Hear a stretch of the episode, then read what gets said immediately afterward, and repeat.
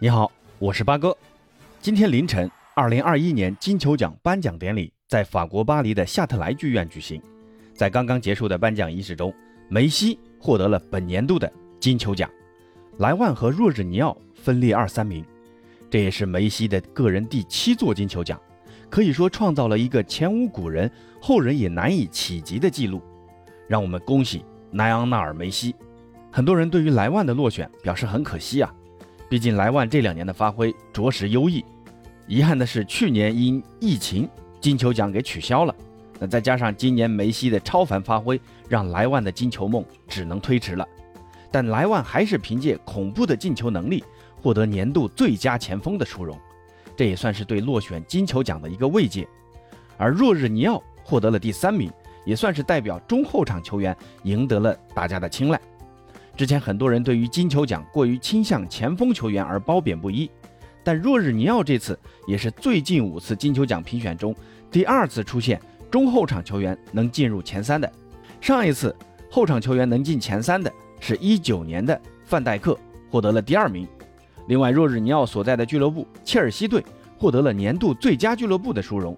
切尔西在主教练图赫尔的带领下，在欧冠决赛中战胜了同样来自英超的曼城。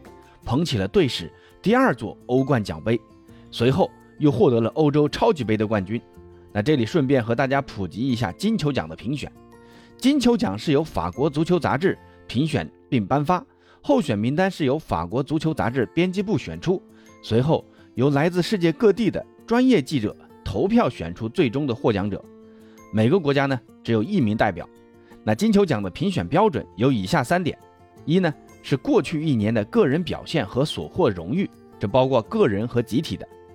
二呢是球员的才能和公平竞争的精神。三呢是球员的职业生涯的发挥。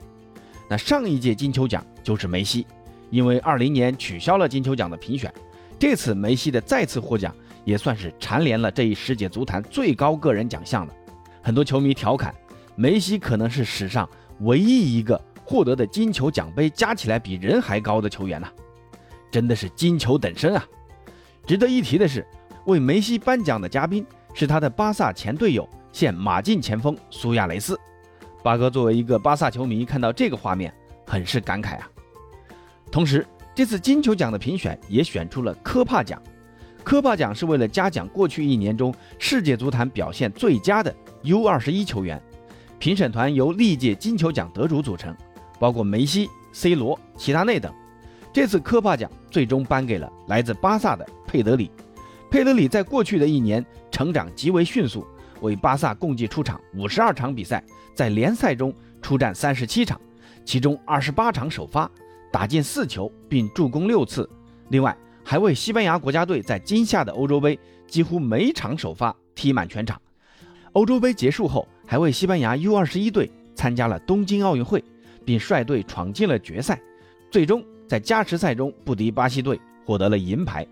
凭借这些优异的表现，佩德里击败了来自英格兰的贝林厄姆，获得了本次的科帕奖。上一次的科帕奖颁给了来自尤文图斯的德里赫特，而一八年的科帕奖则是颁给了如今巴黎圣日耳曼的超级巨星姆巴佩。另外，这次还评选出了亚辛奖。亚辛奖是用来嘉奖本年度表现最为突出的门将球员。这次亚辛奖的竞争者包括。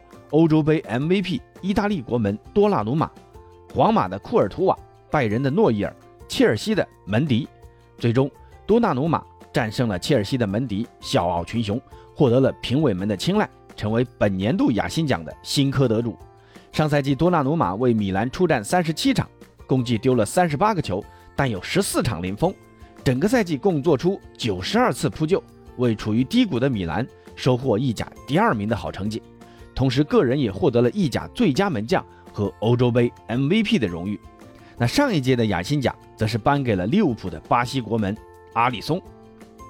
这次金球奖评选也评出了女足的金球奖，来自巴萨女足的阿莱西亚普特利亚斯获得了本年度女子金球奖。作为巴萨女足队长的阿莱西亚普特利亚斯，代表巴萨获得了女足西甲、皇后杯和女足欧冠的三冠王。她个人也获得了欧足联最佳女足球员，可以说她的获奖是实至名归啊！节目最后跟朋友们发起一个互动话题啊，很多朋友对于莱万的这次金球落选表达了遗憾之情，认为是孱弱的波兰拖累了莱万。如果莱万是在一个足球强国，那这次金球奖肯定会颁给莱万。那么问题来了，对于金球奖越来越集中于足球强国，那些足球小国的球员今后还有机会获得金球奖吗？对此您是怎么看的呢？